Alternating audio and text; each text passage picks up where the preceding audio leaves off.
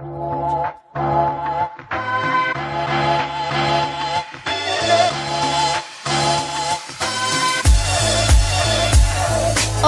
bienvenidas y bienvenidos un día más al podcast de maquillaje profesional. Soy María José Rodríguez, maquilladora profesional con más de 10 años de experiencia en el sector de la belleza.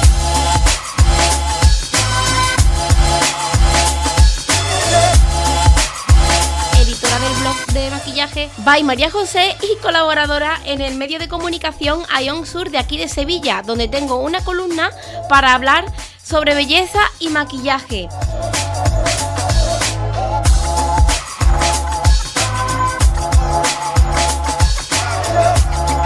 Pretendo ayudarte con este podcast si eres maquilladora, si te gusta el maquillaje o simplemente te gusta mi trabajo.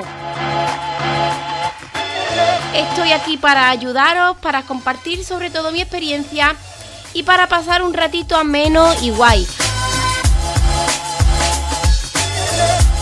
Y sobre todo disfrutar también de, de mi trabajo y de mi pasión. Así que sin más comenzamos con el programa de hoy, un episodio nuevo. Disculpad que eh, en estos últimos días no ha habido podcast, pero bueno, ya sabéis que eh, ya he empezado las formaciones, he estado también haciendo la pasarela Willow Flamenco, eh, una experiencia brutal y súper chula y súper guay de la que os tengo que hablar en otro programa, por supuesto. Pero hoy, en el programa de hoy, no vengo sola, estoy acompañada, estoy acompañada por Silvia, Silvia. Ella es una maquilladora con mucha trayectoria, eh, ya hay mucha experiencia. Yo llevo conociéndola muchísimo tiempo por redes sociales, sobre todo. Ya me gustaría conocerla de manera más personal, porque después de lo que habla eh, en esta entrevista, en esta charla, eh, creo que es una persona que tiene eh, una manera de pensar, una filosofía y uno, unas bases ya fundamentadas de su vida que, no sé, que a mí personalmente me han emocionado y durante la entrevista, charla, lo vais a poder notar eh, que estoy como muda, con muy pocas palabras, porque eh, oírla oírla es un, es un gustazo. Así que sin más, yo simplemente aparezco por aquí hoy para eh, presentar esta charla. Eh, pediros también un poquitín de disculpas porque en el audio de Silvia a veces se entrecorta todo lo que se habla se entiende muy bien, pero hay algunas zonas que se entrecorta por la conexión del wifi o del micro o algo, no sé qué ha pasado, me he dado cuenta más tarde, pero deciros que no hay problema ninguno porque todo se entiende perfectamente. Aún así, yo os quería comentar esto. Sin más, os dejo con la entrevista, con la charla. Espero que la disfrutéis tanto como yo. Un beso. Pues bueno, hoy aquí en el podcast tenemos, tengo una invitada, tengo a, a Silvia Quiroz y yo voy a leer una cosita que, que me he preparado. A ver Silvia eh, qué opina, qué opina y si realmente es, es cierto lo que yo he preparado por lo que he podido investigar. Que quiero comentarte a modo de, no de chiste, pero sí de gracia que yo pensaba, digo, Silvia Quiroz eh, yo la tengo tan idealizada en plan maquillaje artístico, maquillaje, digo, que tiene que tener Wikipedia. digo, tiene que tener Wikipedia y me lleva una sorpresa porque digo, voy a buscar su información en Wikipedia y no, no, no, pero, pero deberíamos de gestionarlo. ¿Verdad? No, no hay Wikipedia. No, no hay Wikipedia. Pero es el, primer, es el primer sitio donde he ido a buscar información sobre ti porque daba por hecho de que estarías en Wikipedia. Pues me ha abierto una página de Wikipedia. Bueno, hola a todos, primero. Voy a, a leer una cosita, ¿vale? A ver, Ay. Silvia Quiró, maquilladora y fotógrafa por vocación, ¿no? ¿Es cierto? Eh, sí, sí, las dos son vocación, las dos son Mm. pasión. Sí. Viviste en Londres y también en Nor- Noruega y Suecia durante un Sí. tiempo. sí. Qué guay, eso me encanta. Has ganado un concurso en el National Geographic de España en 2008. No sé si es uno o más. gané National Geographic eh, de España, luego quedé de ese mismo año eh, finalista en el internacional y al año siguiente volví a quedar finalista en el internacional. Qué guay, eso, eso, eso es todo un mérito, ¿eh? Qué guay. Eso no me lo esperaba, fue todo como muy raro, no, o sea, me presenté por casualidad y fue todo como muy raro, pero estuvo muy bien, la verdad. Pues además yo he estado buscando la foto que creo que en una de tus webs aparece, la del monito, y es muy bonita, y no sé, tiene algo que transmite algo. No, lo que en, en, la publicación, porque la foto salió publicada en la revista National Geographic, Geographic pues en la publicación, en el pie de página, el, el, editor, el redactor, dijo que, que, le había parecido como que tenía mucha similitud con, la, con, los seres humanos y que por eso llegaba tanto la, la foto. Yo es que esa, esa, foto tiene una historia detrás muy, muy, muy triste. Aparte, muy, muy específico, o sea, muy, fue un momento muy único y a la vez fue muy triste, porque te la cuento así rápido. Eh, yo estaba viajando por Asia, por haciendo un viaje que hicimos en Tailandia, Camboya, Vietnam y China, y, estábamos en, en, los Angkor Wat de Camboya. Y la, en la zona de los Angkor Wat eh, se llama así, pero en realidad son muchos templos por toda una zona muy, muy, muy, muy amplia. amplia. Y el templo más grande se llama Angkor Wat. Entonces, el templo donde la zona mucho más amplia, donde hay muchos turistas, pero como es tan grande, casi no ves turistas, es enorme. Entonces estábamos en una zona y nos llamó unos monjes tibetanos que estaban por allí y nos pidieron, porque yo fui con eh, la persona con la que estaba en ese momento, que era sueco, entonces eh, nos pidieron que en nuestro idioma natal escribiéramos unas frases en una libreta. Entonces yo soy, él es como, era como muy, muy de pensar, entonces se tiraba mucho tiempo pensando, yo escribí mi frase rápida mientras él pensaba, de repente, era como unos soportales que no había nadie, entró cojeando un monito. Era este mono. Lo cogió y se tumbó en una piedra. Y en ese segundo aparecieron como 30 turistas siguiéndole, haciéndole fotos. Entonces yo me sentí como, como invadida, pero no por mí, por él. Entonces me acerqué y empecé a echar a los turistas, en plan de dejar el mono que está mal, tal y cual, y se fueron. Entonces yo cogí mi cámara, hice una foto en vertical, otra en horizontal, sin ni siquiera eh, mirar que estaba fotografiando y dejé el mono y me fui. Y esa es la foto. Wow, pues yo te quería comentar eso, que la he visto hoy, la he descubierto esta mañana tempranito y no, no me he parado mucho tiempo a, a mirar la foto, pero ya en ese primer impacto ya sí. es como un poco melancólica. Como... Sí, es que el mono, el mono está como tumbado y no se le ve, pero tenía una raja en una pata. Mm. que se acabaría de pelear. Y seguramente que ese mono no duraría mucho más. O sea, estaba ahí en plan de, esto es el fin para mí.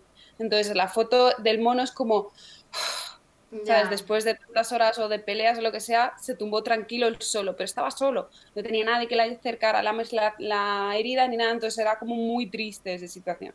Pobre mono. Pobre mono. bueno, has estudiado también, eh, Silvia, tengo aquí, no sé si me equivoco, has estudiado arte digital.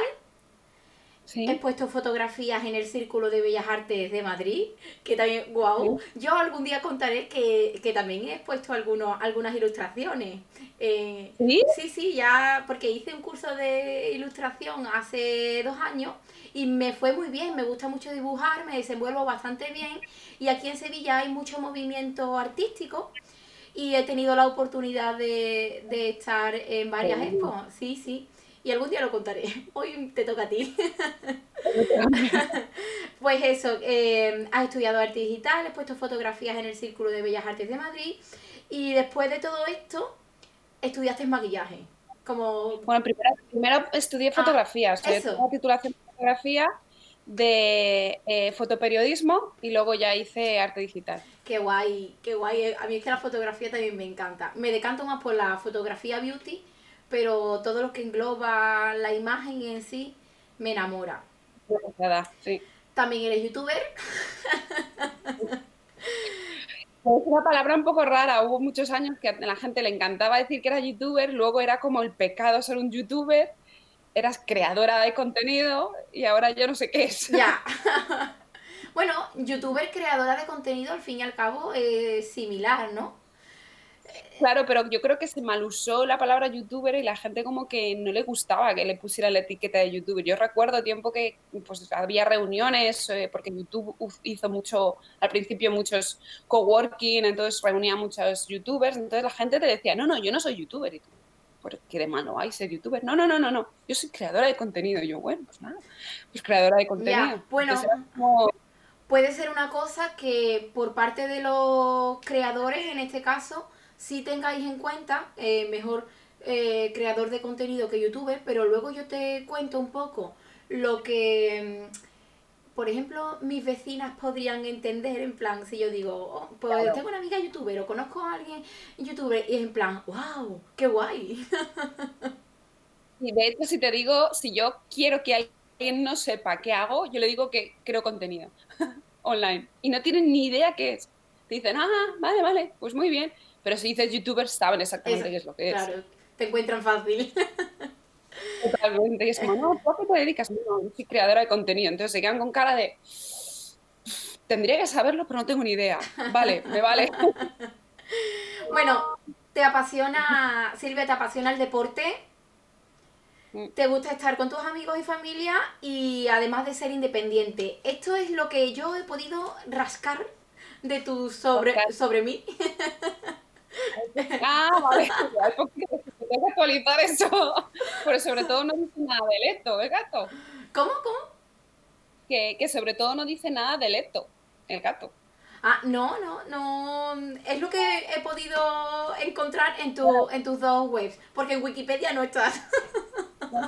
No, hay que, hay que solucionar eso de aquí a allá. Sí, la verdad es que sí.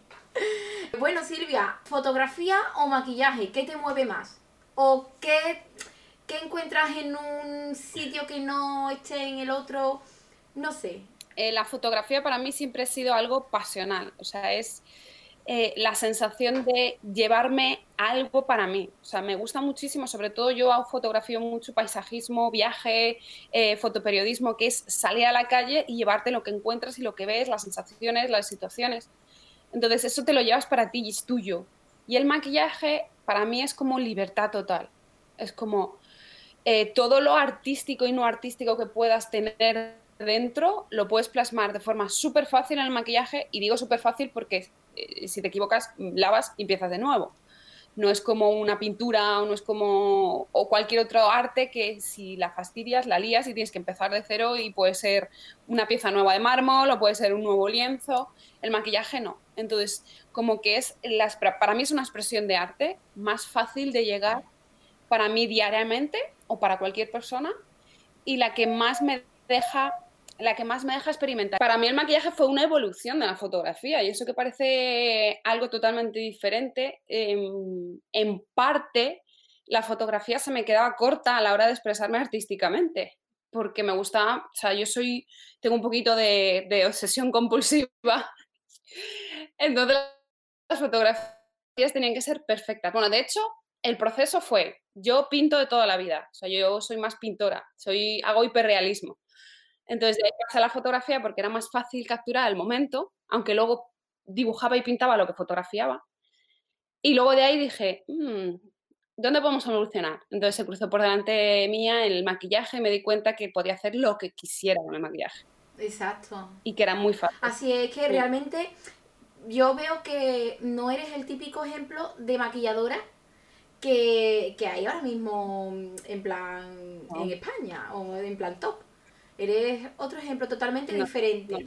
Y a mí me, me interesa eso porque, claro, eh, eh, ya sabes que, tengo aquí en Sevilla la, la escuela, que hago formación y muchos de los alumnos vienen y solamente ven el hacer novias, el, bueno, ahora el vender un curso online, el crecer en redes y, es que hay muchísimo más dentro del maquillaje. Total. No solamente es lo que hacen unos cuantos, es que hay muchísimo más. Por eso, a la hora de invitarte al podcast, lo creo que te lo menté en uno de, eh, de los audios que te enviaba, que me parecía muy interesante porque no eres el arquetipo de persona de profesional del maquillaje que, todo el mundo sigue. Y sobre todo no he dejado llevarme por las modas. ¿Sabes? Porque es muy fácil adaptarte a la moda que se ve en Instagram o que se ve en YouTube o que se ve, es muy fácil, ¿sabes?, unirte a esa ola. Pero claro, muchas veces pierdes tu propia personalidad. Si a mí lo que me encanta es hacer un monstruo, ¿por qué voy a dejar de hacer un monstruo eh, porque se lleve a hacer una ceja bonita? ¿Sabes? Y, porque hay. Porque yo creo que todo el mundo debería saber que, que el maquillaje es un mundo, lo que tú dices, tan sumamente grande que cabemos todos todo, todo el tipo de maquillaje que se puede hacer, se puede hacer. O sea, no tienes por qué hacer algo de belleza que está de moda ahora mismo para triunfar en Instagram o para vivir de maquillaje, ¿sabes? Porque la gente se cree que para vivir de maquillaje solo puedes maquillar novias, hacer invitadas y poco más. Y eso no es verdad. De hecho, hace como un par de años, eh, de todas las preguntas que me recibía sobre este tema, hice un vídeo que se llamaba Mamá, quiero ser maquilladora. Ah, qué guay. lo buscaré. Era, era un vídeo que contaba pues em, lo complicado que puede llegar a ser para personas de otras generaciones entender que te quieres dedicar al maquillaje. Eh, el vídeo es sobre todo por eso, es, aparte de ser una, un, un vídeo para animar a toda esa gente que se quiere dedicar al maquillaje, a enfrentarse al, al, momento de decirle a sus padres, mamá, no quiero estudiar mm, esto que me estás diciendo, me estás obligando y realmente mi pasión es el maquillaje qué argumentos darle para que pudiera ser algo un poquito más profesional a la vista de una persona que unas generaciones que no han visto el maquillaje como una forma de vida y también desglosar el futuro que hay en un maquillaje, porque ya no solo tienes, puedes maquillar, puedes impartir clases, puedes dedicarte a consultoría en empresas, puedes dedicarte a desarrollo de productos, puedes dedicarte a la formación de, personal de, maquilladores, pero también a formación de, de gente como haces tú, al uso de todo, ¿sabes? Entonces, que había muchísimas formas de poder llegar a desarrollar del mundo del maquillaje que no fuera simplemente maquillar novias que, puede ser como un futuro como que más, em, no, no mm, con una meta más larga, sino a lo mejor con, con, una perspectiva que puede encajar más a unos padres, en plan de, pues si yo voy a estar desarrollando producto, voy a estar en una oficina, en una empresa, aunque yo luego allí juguetee con maquillaje, eso tú no lo vas a ver. Tú vas a ver que yo voy a una empresa, que me ha contratado una empresa, que estoy trabajando todos los días, ¿sabes? Y puede llegar a ser un trabajo como más normalizado dentro del mundo del maquillaje. ¿Sabes? Que es de hecho es donde yo apunto de alguna manera desde hace unos años que es más eh, lo que me apetece hacer a mí, que es eh, eso, em, jugar con el maquillaje. Claro.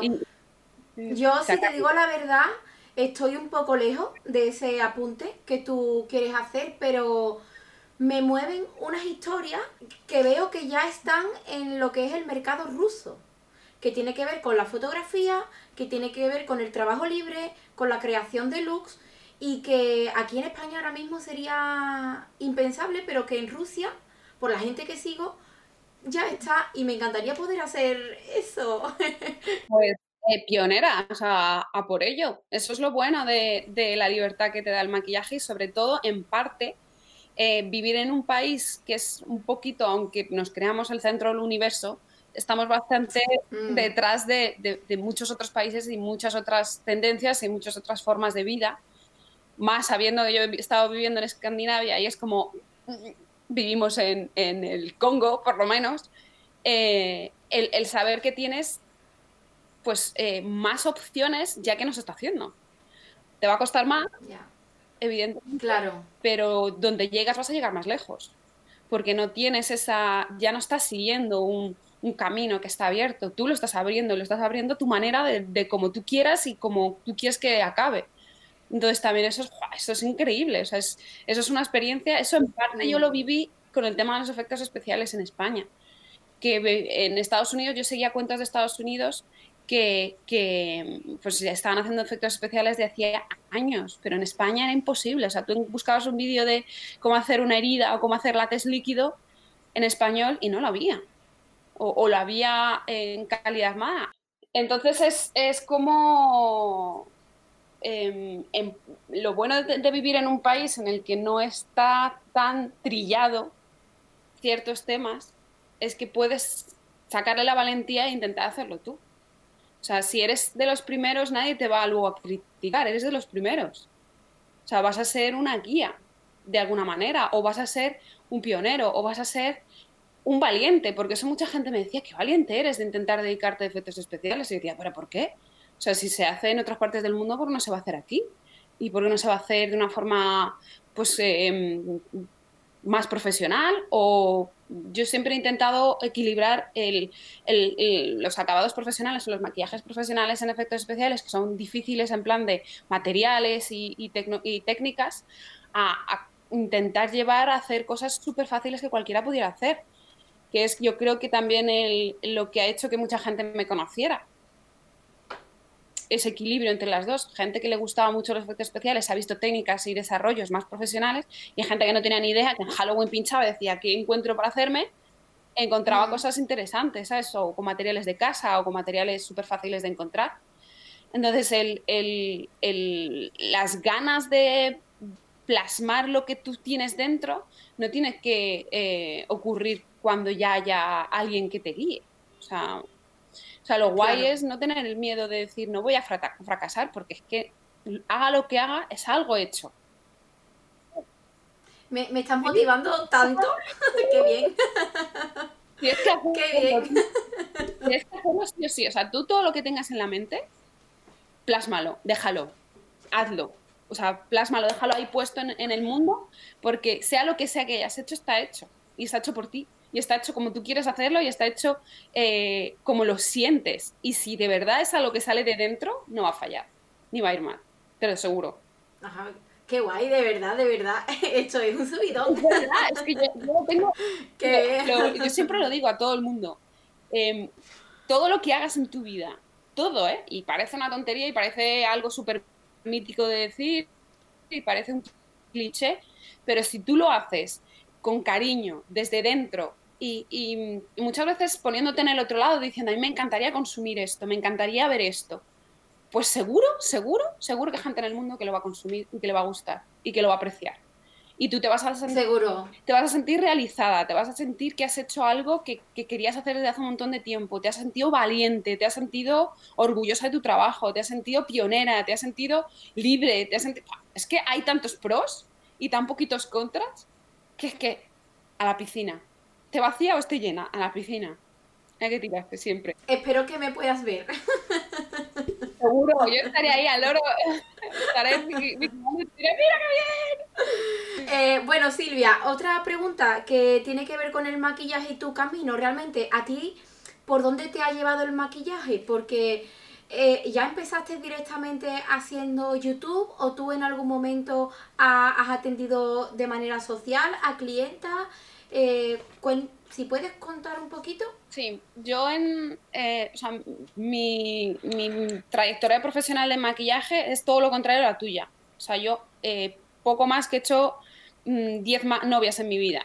Porque no es lo que a mí me ha gustado. Y de hecho, las 10 novias que he hecho han sido amigas o gente conocida o he maquillado a gente conocida. Sobre todo lo que yo me he dedicado durante la mayor parte de mi tiempo, aparte del contenido online, es productoras. O sea, yo he hecho anuncios, he hecho vídeos, he hecho eh, películas, eso todo, porque eso era lo que a mí me fascinaba, pero hasta niveles pero inalcanzables. Entonces yo cuando em, acabé de estudiar foto, em, maquillaje, eh, mi idea era meterme en las productoras, pero claro, eh, en este mundo o en este país, si no tienes un padrino, no te casas.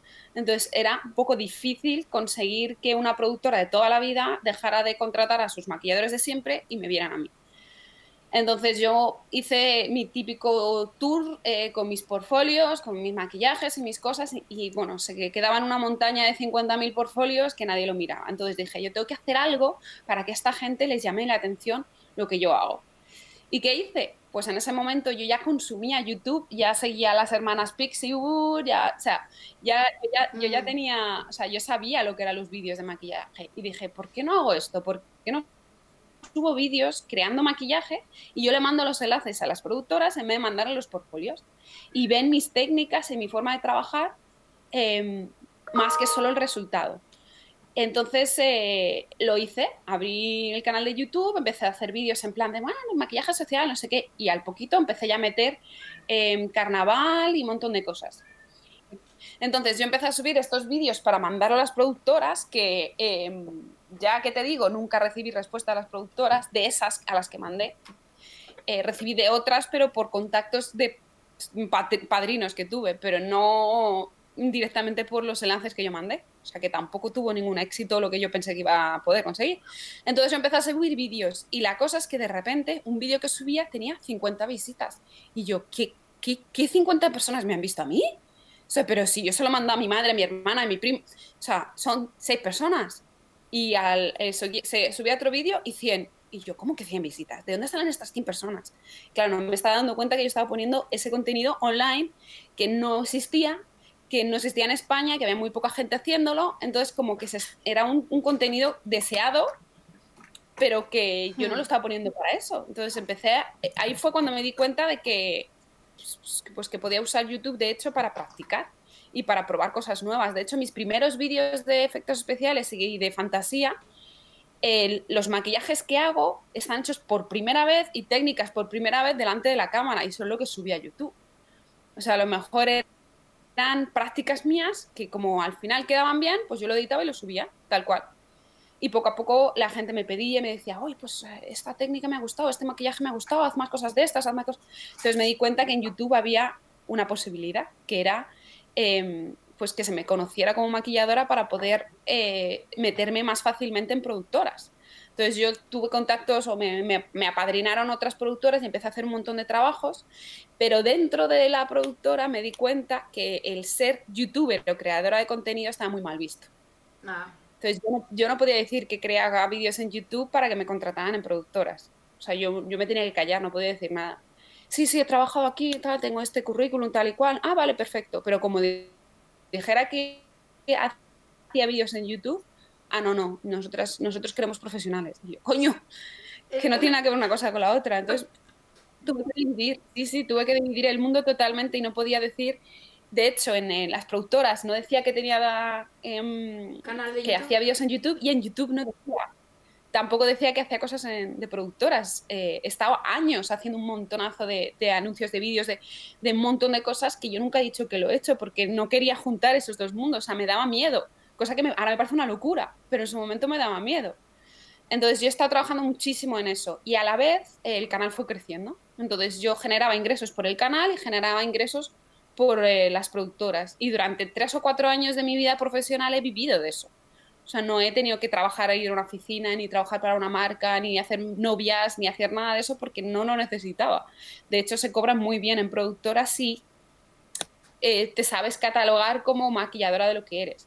Entonces yo hacía trabajo social, pero luego me llamaban mucho para... Yo he hecho muchos efectos especiales en, películas, en series, en anuncios, en el típico anuncio que es una que sale una chica enferma de un eh, antigripal y ahí ella lleva efectos especiales.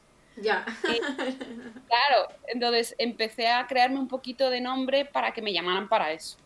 Entonces eh, iba muy bien, pero llegó un momento en el que no podía hacer las dos cosas. Y tenía que elegir. Y en ese momento fue cuando me salió, la, se puso en contacto conmigo una, una, chica que era seguidora, que era editora en Anaya, que fue cuando me, me propusieron el libro. Ah. Entonces, de hecho, me lo propusieron bastante antes de que yo dijera que sí. O sea, tardé bastante en decir que sí, de hecho, porque era como, ¿te estás loca? O sea, déjame 15 años más de, de trayectoria y te escribo el libro. Pero ahora no. La que sí, que sí, que sí, que sí.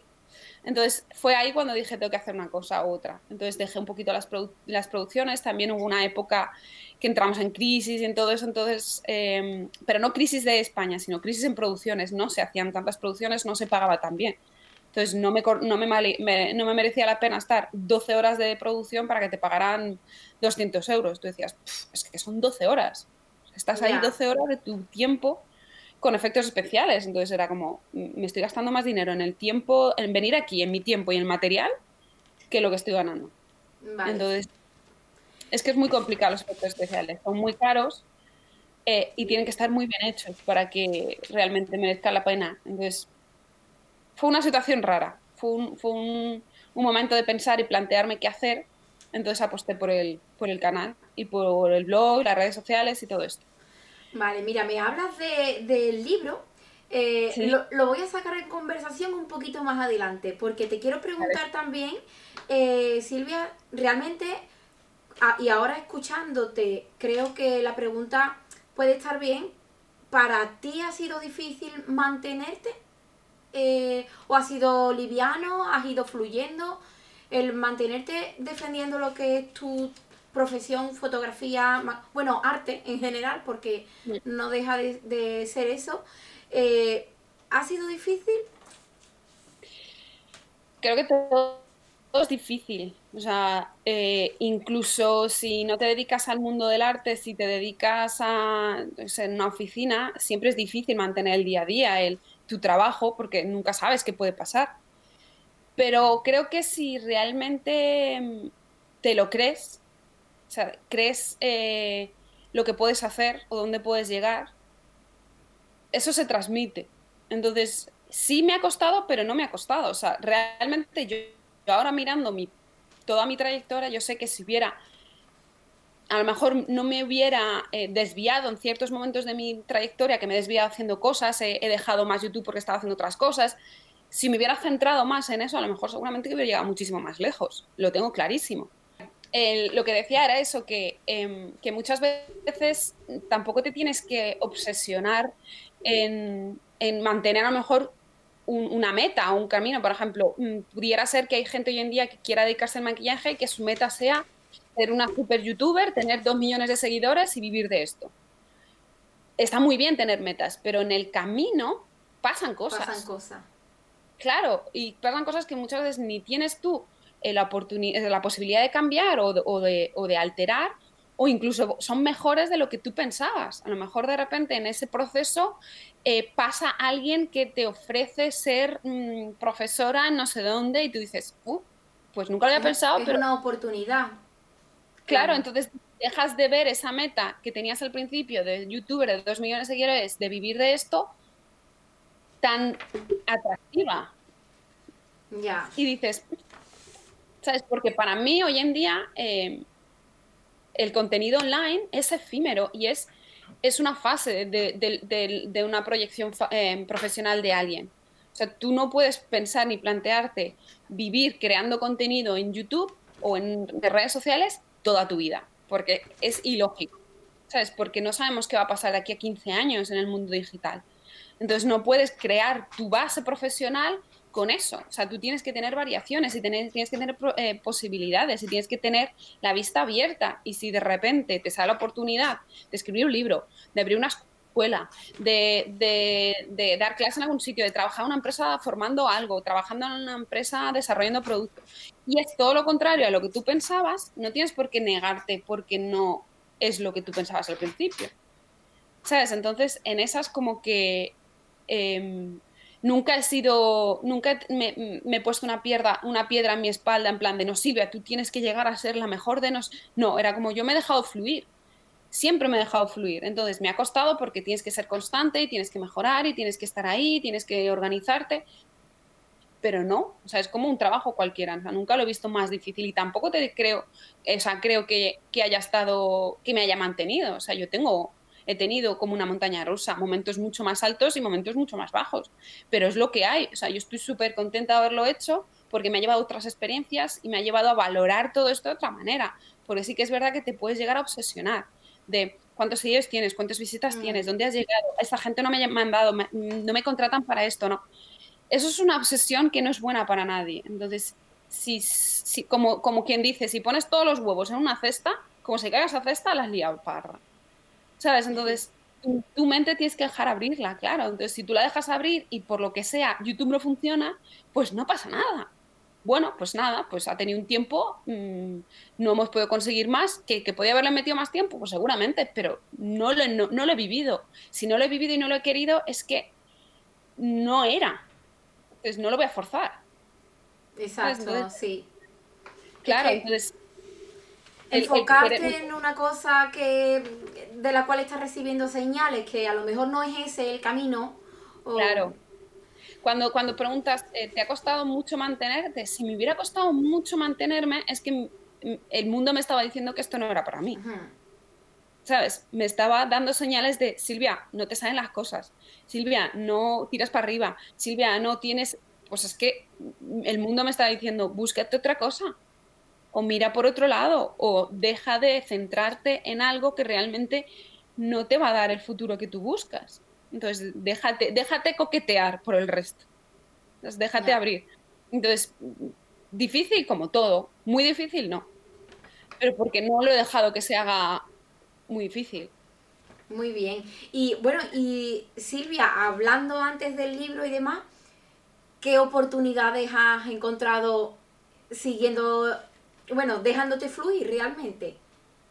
Pues he hecho un montón de cosas. Eh, dejando de lado las producciones en el mundo digital o más que el mundo digital, em, viniendo de, lo que era la creación de contenido, eh, me, me, han venido un montón de cosas. He estado dando workshops, he estado dando clases en muchos sitios, em, he podido viajar y, poder ser parte de proyectos que, que para mí se quedan más en las sombras porque tampoco, o sea, hay, proyectos y cosas con marcas que me ha gustado mucho ser parte de ello, pero me han contratado como maquilladora, no como lo que es influencer o como youtuber. Entonces se queda ahí en mi currículum, claro, se queda ahí en, las sombras en mi currículum, pero no es algo de lo que...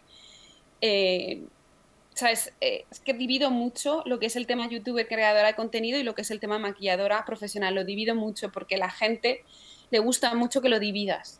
Entonces, les gusta contratarte de una cosa, pero no de otra. ¿Sabes? Ya. el mundo, en, España el mundo profesional eh, es, muy retrógrado. Entonces, todo lo que tenga que ver con digital les explota la cabeza y no, no, no lo entienden. Entonces, tienes que hacerlo más fácil y entendible. Entonces, em, ha habido proyectos con marcas y con viajes muy interesantes. El, libro para mí fue una sorpresa que yo no, lo esperaba ni lo buscaba. Y, sobre todo el, poder enseñar y el poder em, haber hecho muchos cursos y haber impartido eh, clases en, escuelas y en, y en pequeños seminarios y tal, para mí eso ha sido lo que, de las cosas que más me han gustado, porque para mí compartir todo lo que yo he aprendido es genial. O sea, es, es eh, intentar ayudar a otras personas que no hayan tardado tanto en llegar a donde quieren llegar, si yo les puedo ayudar a, mira, yo tardé dos meses en conseguir eso, pero te doy el, el, truco y lo haces tuya del tirón. Y no tienes que, practicar, ni probar, ni seguir. Entonces, para mí eso es avanzar. Y avanzar como sociedad y avanzar como mundo del maquillaje. Entonces, si yo puedo ser un poquito ahí un granito de arena, y para mí la formación es eso. Para mí la formación es, es algo que siempre me ha encantado.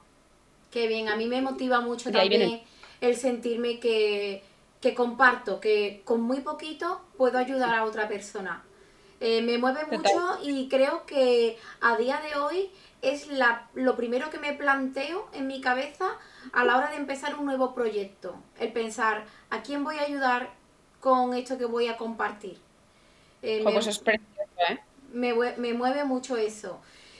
Y además he meditado y pensado muchísimo sobre ese tema, porque ya me hubiese gustado a mí en algunos momentos de mi, de mi carrera profesional o de mi vida, simplemente el tener como ese mentor, esa persona que te está ayudando, que te está guiando, eh, para decirte, mira, mejor no tires por aquí, que con unos pasitos más allá, aunque el, el camino sea un poco más oscuro, pero por ahí llegarás antes y no te tropezarás con esto, esto y lo otro y me motiva mucho eso. O lo típico porque hay, muchos maquilladores que yo me he encontrado en el camino que, son muy recelosos. Y, yo creo, o sea, eh, a la hora de compartir técnicas y experiencias, y yo eso lo llevo siempre lo he llevado al miedo, o sea, es el miedo de, de, que creer que esa persona a la que tú le vas a compartir esa técnica te va a suplantar pero aquí hay hueco para todos. Entonces, que yo le comparta una técnica a 10 personas no quiere decir que eh, esas 10 personas me, vayan a quitar el puesto de trabajo porque yo confío en, lo que yo puedo hacer. Entonces, esas 10 personas tendrán su puesto de trabajo, su hueco en el mundo del maquillaje. Y lo que le voy a hacer es ayudar a conseguir ese hueco. O sea, a mí me hubiera, lo que tú dices, me hubiera encantado que todos esos maquilladores con los que yo en su momento me encontré que te cerraban y no te ayudaban y no te decían y, te ocultaban y si le preguntabas te decían, ¿tú, por, qué preguntas? O eso es un truco mío, eso es un secreto mío. Me lo hubieran compartido, me hubieran hecho crecer y yo hubiera hecho crecer a más personas. Y la comunidad hubiera sido mucho más bonita. Más que cerrarse en plan de esto es mío, no te lo voy a contar. Porque de esos hay muchos maquilladores, desgraciadamente, en el mundo del maquillaje y si podemos compensar con dar todo lo que podamos, compartir todo lo que nos, nos ha llegado a nosotros de una manera o de otra, ya sea nuestra propia experiencia o que nos hayan contado a nosotros, me parece precioso. Porque si es algo bueno y es algo que, que te va a nutrir, ¿por qué te lo guardas a ti, te lo quedas ahí? Expándelo, ¿sabes? Deja que siga fluyendo esa, esa, ese conocimiento, esa, esa, energía. Y eso es lo bonito de, de lo que yo poco a poco estoy empezando a ver más en el mundo del maquillaje, que es compartir. Porque aquí hay que tener miedo. El maquillaje no, hueco es tan grande que, cabemos todos. Claro, y además una cosa que a mí me llama mucho la atención cuando hablo de o pienso o me cuentan de pues eh, otras compañeras hacen información pero no te enseñan todo digo es una cosa absurda porque al fin y al cabo yo con mis alumnos enseño todo lo que sé todo lo que quiero y lo enseño para que lo hagan para que trabajen como yo para que coño cojas lo que yo te estoy enseñando cógelo y haz lo tuyo ahí está, que en principio en algún momento eh, porque también estamos expuestos a muchísima información. Puede que ese truco que tú estás haciendo, que tú creas que es tuyo, a lo mejor tampoco es tuyo. Exacto. Ha llegado a ti de alguna manera que ni siquiera te has dado cuenta, lo has integrado y, y eras tuyo, pero tú dices, pues a lo mejor lo vi en algún momento, en algún sitio. y esa información tampoco es mía para quedarme. Es que somos muy influenciables. Pero estamos en, una época que es imposible no ser influenciable. Por eso mm. decían, el otro día estaba escuchando un artículo que decía que estamos en una época en la que el copyright es tan complicado no infringirlo en tantas cosas que, tienes que tener una, libertad de, de ingenio que sobrepasa muchos años anteriores. O sea, antes era mucho más fácil crear contenido original porque no había esa sobreexposición de, de material que tenemos hoy en día. Entonces, hoy en día podemos creer que estamos creando algo original, pero estamos tan sumamente saturados de información que seguramente te has inspirado en algo y no te estás ni dando cuenta. Y estás haciendo algo que a lo mejor viene de algún sitio y no te estás dando cuenta. Entonces es muy complicado ser totalmente original. Pero bueno, eso tampoco es un problema. O sea, la inspiración es, quiere decir que eso te ha llegado de alguna manera. Eso que has visto, ese maquillaje, ese arte, te ha llegado. Si te ha llegado y tú lo estás eh, canalizando, es porque ha sido, ha sido una experiencia bonita. Entonces, genial, es, es el arte. Así debería de ser, una experiencia bonita. Claro, disfrutas de algo, has disfrutado de un maquillaje muchísimo y y dentro de cuatro meses te ves recreándolo sin, ni siquiera plantearte que lo estabas recreando. Y es porque ese maquillaje en ese momento te impactó y dijiste, wow, o sea, ¿cómo ha hecho eso? Qué bonito ha quedado tal. Y dentro de, unos, de un tiempo te estás diciendo, ah, y dices, coño, pero si yo estoy haciendo la técnica que, hizo esta persona o el maquillaje que hizo esta persona. Y eso es súper bonito. O sea, yo nunca creo que el, el, el copiar es un plagio. O sea, me parece que es inspirador has inspirado a esa persona a hacerlo. Que a lo mejor esa persona eh, no tiene las ganas o no tiene la, la, técnica o no tiene la imaginación de crear algo más, mm, por, más, más mm, de cero, sino que prefiere copiar o que prefiere tener una guía, perfecto, pero le estás motivando a hacerlo. Y eso ya tendría que valer. Pues sí, pues sí. Eh, me reía antes cuando ha dicho la palabra influencer, me reía porque digo, parece que me está leyendo la mente y sabe y, conoce el guion. y es que lo siguiente de lo que de lo que te quiero preguntar es ¿tú te catalogarías como influencer, eh, Silvia? Eh, yo creo que todos somos influencers. Todos. O sea, por ejemplo, hace un par de meses acabé comprándome un champú que me recomendó mi monitora de gimnasio. ¿Vale? Esa monitora ya me fue, me fue influencer a mí. O sea, la palabra influencer eh, tampoco está usada como se debería usar. Todos, todos influimos. O sea, yo, el que yo influya a mi madre para que en vez de comprar azúcar mm, blanca, compra azúcar morena, ya ser influencer. Igual que si yo saco un eyeliner que me gusta mucho en, en internet, y la gente decide comprarlo. Entonces ya es qué grado de influencer eres, pero todos somos influencers. ¿Me considero influencer? Sí, igual que mi hermana es influencer con sus compañeras de trabajo, igual que mi monitora fue conmigo. Otra cosa es que se etiquete como un estatus de trabajo. Yo creo que ser influencer eh, cuando es un estatus de trabajo es mucho más que simplemente la palabra influencer porque tiene que conllevar por detrás muchísimo más. Lleva creación de contenido, lleva saber editar, lleva eh, organización, trabajo, llevar a una empresa, te deberá llevar los papeles. O sea, lleva tanto detrás que simplemente influencer se queda tan. Mínimamente corto, claro.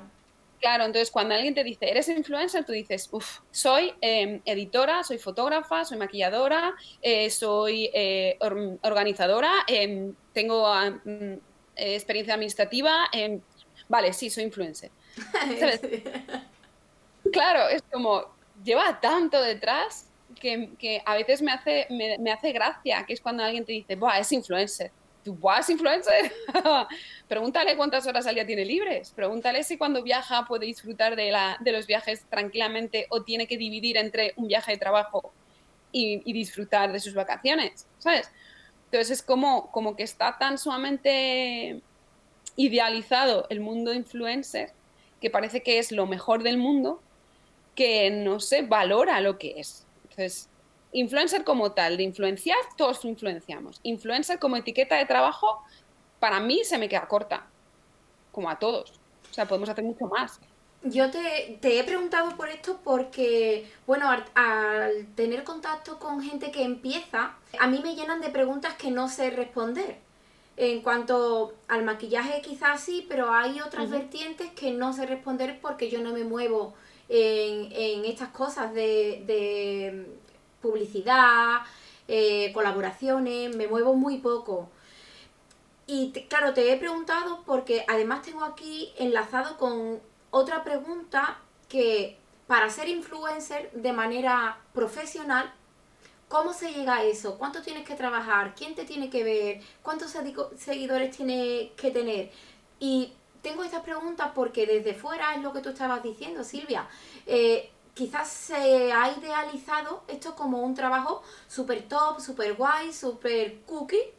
Eh, y ya me estás respondiendo, ya me estás contando que realmente no es así, que tienes que sacrificar muchas cosas, que tienes que mm, decidir si Mm, viajes de trabajo, viajes de vacaciones y, estas cosas, pero te lo quería eh, comentar y, te, y lo quería dejar aquí en esta charla porque hay muchísima gente que le interesa mm, y quiero tu visión porque creo que es una visión real y, y no lo que idealizamos las personas que lo vemos como consumidores. Vale, sobre todo yo creo que se ve el mundo influencer como el trabajo ideal. No hago nada y me pagan por, por maquillarme o por sacar un perfume. Y evidentemente, si lo miras a, grosso modo, es eso, es mm, yo solo me hago una foto, saco un perfume y me pagan por ello. Pero claro, para tú llegar a ello, es como un, un alto ejecutivo, directivo de una empresa. Te puedo asegurar que esa persona tiene mucha responsabilidad, pero su trabajo diario es muchísimo menos que los que están debajo porque a él le llega solamente em, trabajos muy puntuales y muy em, con mucha responsabilidad. O sea, él no va a tener todos los días mucho trabajo porque no es, eh, no es su, trabajo. Pero claro, para llegar ahí, ese hombre ha pasado por mucho. O esa mujer ha pasado por mucho. Ha pasado por muchos puestos, ha pasado por mucho esfuerzo, por mucho trabajo, por, por estar constante, por em, dar más en su trabajo y despuntar de alguna manera hasta que ha podido llegar a la promoción de, llegar a ese nivel y vivir de eso, de vivir tranquilamente con, un sueldo muy bueno y estar con responsabilidad, pero mucho más eh, relajado el día a día. Pues influencer es lo mismo. Tú no vas a llegar a ser una Marta Lozano de la noche a la mañana, porque primero hay una Marta Lozano, ¿sabes? Y no vas a poder nunca llegar a ser Marta Lozano, serás Pepita Flores, pero no vas a ser ella. Entonces, si tu aspiración es llegar a ser ella, primero ya vas mal. Dos veces no suena la campana. La campana suena una vez para una persona y la siguiente es para otra. Y ya está. Lo primero que hay que hacer es saber em, qué es lo que conlleva ser influencer. Influencer no solamente es recibir productos, hablar de ellos y que te paguen. ¿Vale? Lo que decíamos, em, tienes que saber que detrás lleva mucho trabajo. A lo mejor tienes que aprender a, utilizar programas em, específicos, tienes que eh, aprender, por ejemplo, a, hacer facturas, a saber lo que un poquito de conocimientos de contabilidad, porque si tú eres influencer o te haces una empresa o te das de alta autónomo. es lo que hay. Entonces eso conlleva por detrás ya inversión en eso, inversión en material, inversión en, aprender eh, a editar o tienes un presupuesto que puedes pagar a todo el mundo que tienes alrededor, que te edite, te grabe vídeos, te haga fotografías, te lleve la contabilidad, te, tienes un manager que te encuentra los proyectos, perfecto. Pero para llegar a eso, no se llega la noche a la mañana. O sea, tú al principio vas a tener que hacerlo todo. Entonces tú vas a tener que asumir que para llegar o, para intentar eh, ser influencer tienes que meterle horas, horas, horas de trabajo y muchas veces al principio con un 99% de nada de retorno. O sea, es casi por la cara, gratis, lo estás haciendo todo al principio.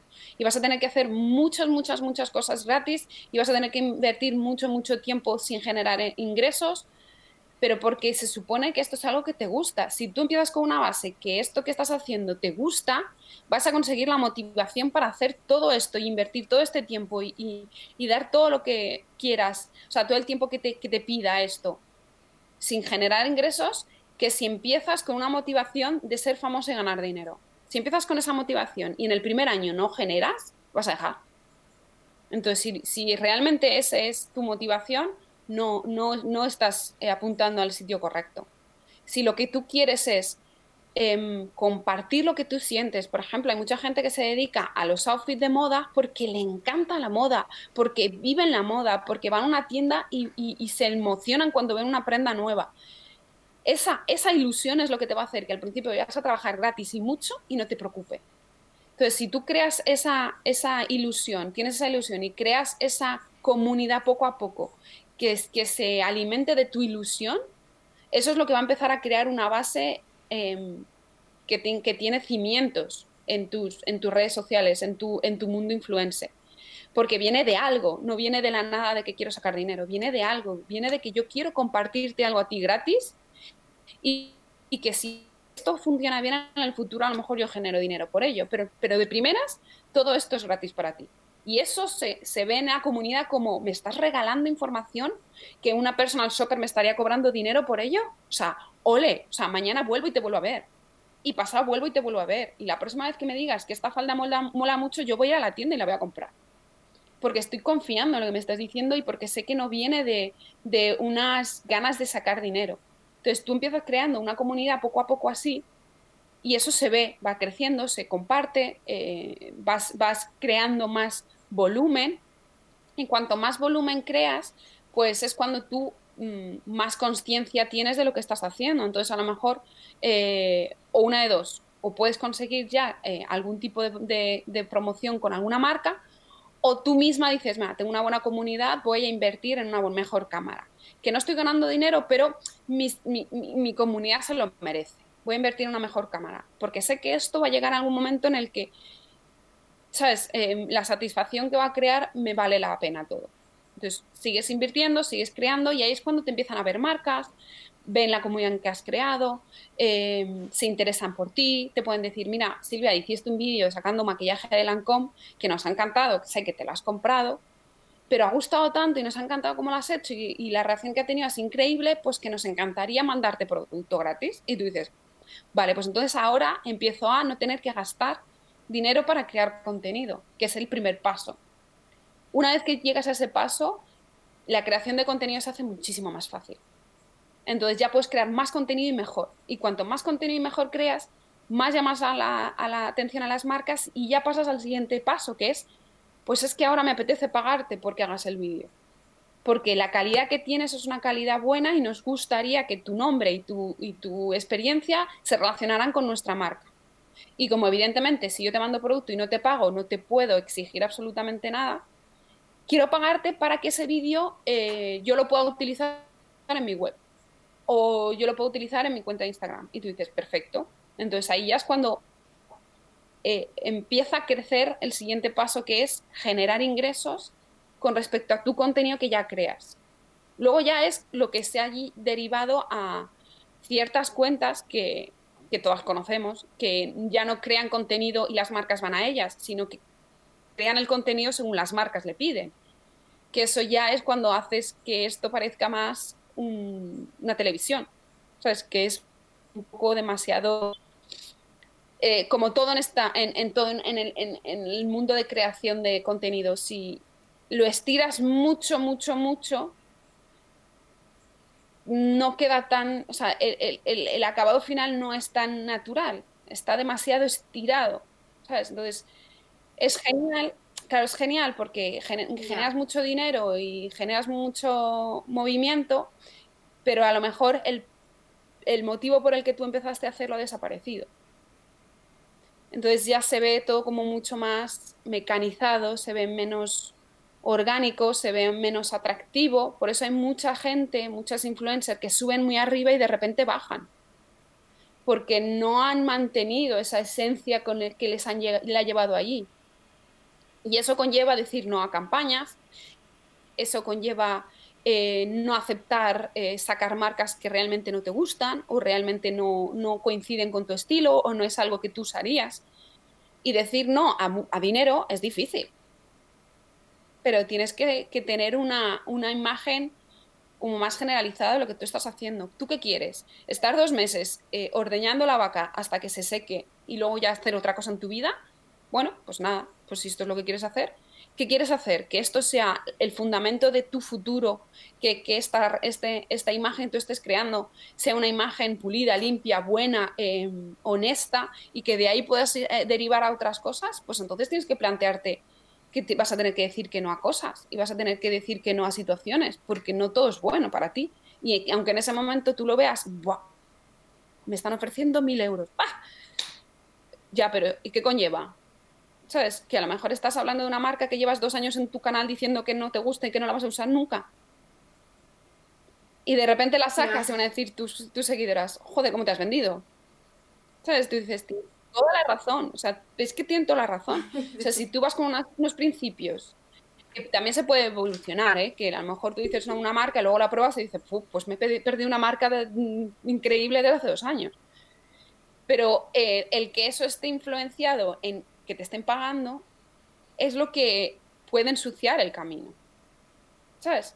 Entonces hay que ser muy coherente que el mundo influencer y vivir de influencer hmm. no es algo ni fácil, ni que todo el mundo pueda llegar, ni es algo estable, ni es algo que, realmente todo el mundo pueda lidiar, porque conlleva mucha presión, conlleva muchas críticas, conlleva em, no poder estar mal, porque tienes que mantener esa imagen que todo el mundo le gusta consumir. A la gente no le gusta consumir cuando lloras porque te ha dejado el novio. Le gusta consumir lo bien que estás cuando te has ido con él a París. ¿Sabes? Entonces, eh, tienes que asumir mm. que, que hay, casi el mismo porcentaje de, mm, en el, eh, aspecto malo en el mundo influencer que, pues, que, aspecto bueno. O sea, no todo el mundo le gusta que le critiquen.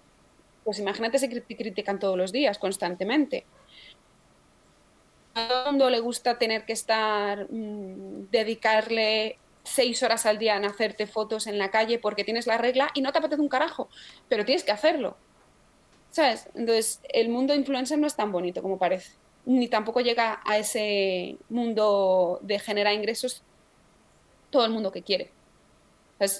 para mí es una experiencia, pero yo diría que es profesionalizado. Hay un 1% de influencer en España. El resto disfruta de ello y pásalo bien.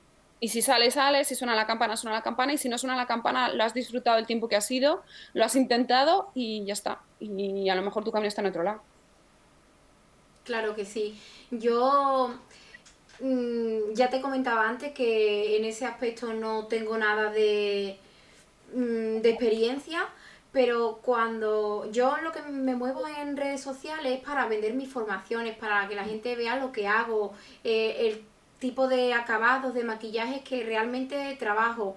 Pero ya que tenía que hacer ese trabajo para redes, digo, pues quizás lo puedo, eh, puedo darle una vuelta de hoja por si de aquí sale el que alguna marca pues me ponga por delante los productos para trabajar o me mandan cualquier cosa para probarla, digo, eso es muy guay porque muchas maquilladoras ya lo hacen y bueno, ya lo hacen, tienen esa oportunidad. Y, me parece me parece guay porque es lo que decías también antes, que bueno, pues te están, ya no te estás gastando tú el dinero en comprar esos productos, ya te están dando la oportunidad para poderlo probar y crearte tu contenido si te apetece o hablar de él por stories o en caso de que tengas YouTube. Y por eso te preguntaba, a mí sí que me gusta ese mundillo y demás, pero para llevarlo de manera profesional, creo que para esas cosas hay que nacer, que hacerse es difícil. Eh, sobre todo porque cuando intentas hacerte, se hace eh, poco orgánico, se hace artificial. ¿Sabes? Porque a lo mejor estás intentando llegar a algo que realmente no eres tú, o estás creando una imagen que no eres tú. Y eso tiene un tiempo limitado, o sea, no puedes estar fingiendo algo, ser alguien o hacer algo eh, que no te motiva. ¿Sabes? Porque en este mundo nos movemos por la motivación, ni más ni menos. Entonces, si esa motivación no existe, poco a poco tu, tu, tu, propio, tus propias ganas de hacer cosas te va a llevar a otro lado. Entonces no vas a poder nunca mantener, hacer algo que no te llena, ¿sabes? O sea, eso nos pasa cuando estás en un trabajo que no te gusta. Todos hemos tenido un trabajo en nuestra vida que no nos gusta o que no nos ha gustado. Mm. Eh, y has estado ahí pues porque tienes que pagar las facturas, porque no hay otra, porque es lo que toca o porque no has encontrado el trabajo que te interesa o que te gusta. Todos hemos pasado por eso. Y claro, estás desmotivada, entonces tú sabes que ese tiempo en ese trabajo es puntual, porque tú vas a trabajar por hacer lo que sea para conseguir cambiar ese trabajo. Entonces, si tú estás creando una imagen de ti o estás creando eh, o estás luchando por querer ser influencer cuando realmente tú como persona no eres una persona influenciable o, que influencia, o sea, tú no eres la típica que aconseja, o sea, yo, yo antes de subir el canal y todo eso, yo era la típica que eh, le decía a mi madre, mamá, mira, prueba esta crema porque tiene no sé qué y no sé qué, no sé cuánto, o le decía a mi amiga, oye, pues esta base que utilizabas la leche, o sea, yo ya me veía de alguna manera en el rol, entre comillas, de influenciar porque me gustaba compartir lo que yo descubría. Si tú no eres una persona que haces eso, ¿cómo te vas a, cómo vas a pretender vivir de eso? Que estás fingiéndolo constantemente. Vas a estar constantemente forzando esa personalidad o esa situación porque te genera ingresos. Entonces eso tiene una fecha. Te quiero eh, hacer dos últimas preguntas y son, eh, ¿qué consejo le daría a la gente que está empezando en el maquillaje y qué consejo le daría a los que ya están? ¿Pero de qué mundo de maquillaje? ¿Todo en general? Todo, en general. Vale, a los gente que está empezando en el maquillaje, yo les aconsejaría que eh, lo primero que tienen que hacer es machacarse a, probar, a, a, coger experiencia, a, a, soltura, a probar productos, a probar acabados, o sea, que se machaquen a hacer maquillajes a gente, que maquillen a todo el mundo, que se maquillen a ellos, que, que, que que consigan em, estar cómodos entre maquillaje y pinceles, que eso no es fácil. Y eso se lleva con la práctica, pura práctica. Que practiquen muchísimo, muchísimo, muchísimo y que no se pongan límites, que practiquen todo, porque a lo mejor eh, lo suyo no son las novias, lo suyo es otra cosa dentro del mismo mundo del maquillaje. Entonces, que, que disfruten, que, pisen el acelerador, pero tampoco se obsesionen con ello, o sea, que sigan para adelante, pero que no se obsesionen con ello, que todo llega, que trabajen mucho, que le pongan mucho entusiasmo y mucha alegría y mucho y disfrute. Y si en algún momento no disfrutan, que se replanteen que, por qué no disfrutan. Porque a lo mejor pueden hacer un pequeño cambio dentro de su mismo, del campo que están haciendo y les puede motivar más. O sea, que no se obsesionen, que el maquillaje en España es complicado, pero se puede vivir de ello, sin problema.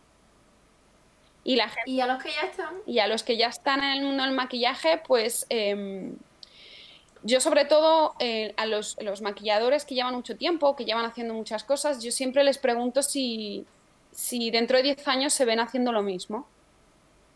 Y hay gente que me dice, sí, claro, bueno, yo esto lo haría toda mi vida, estoy súper contento, estoy súper bien. Y hay gente que me dice, uff, pues no sé, ¿eh?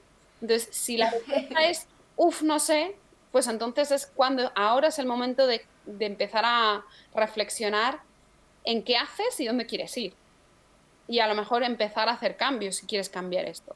Si a lo mejor no quieres dedicarte a, maquillar novias toda tu vida, pues entonces tienes que empezar a, a mirar opciones. o a lo mejor conlleva más formación, o a lo mejor conlleva algún riesgo de cambio.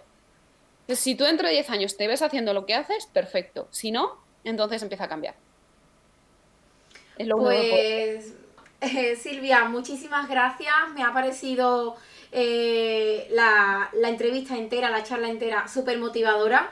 A mí personalmente me ha llegado en algunas cosas que, me has dicho, ya te lo comentaré más pausadamente y demás.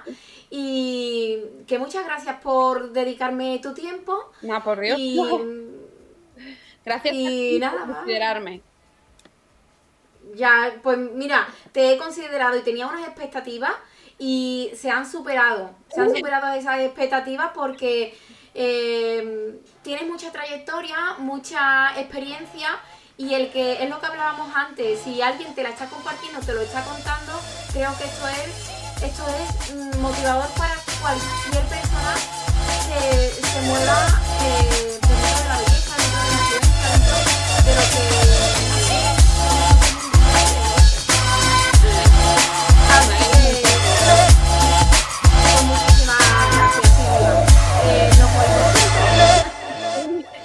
beso, hasta luego. Eh, Silvia, pues esto se ha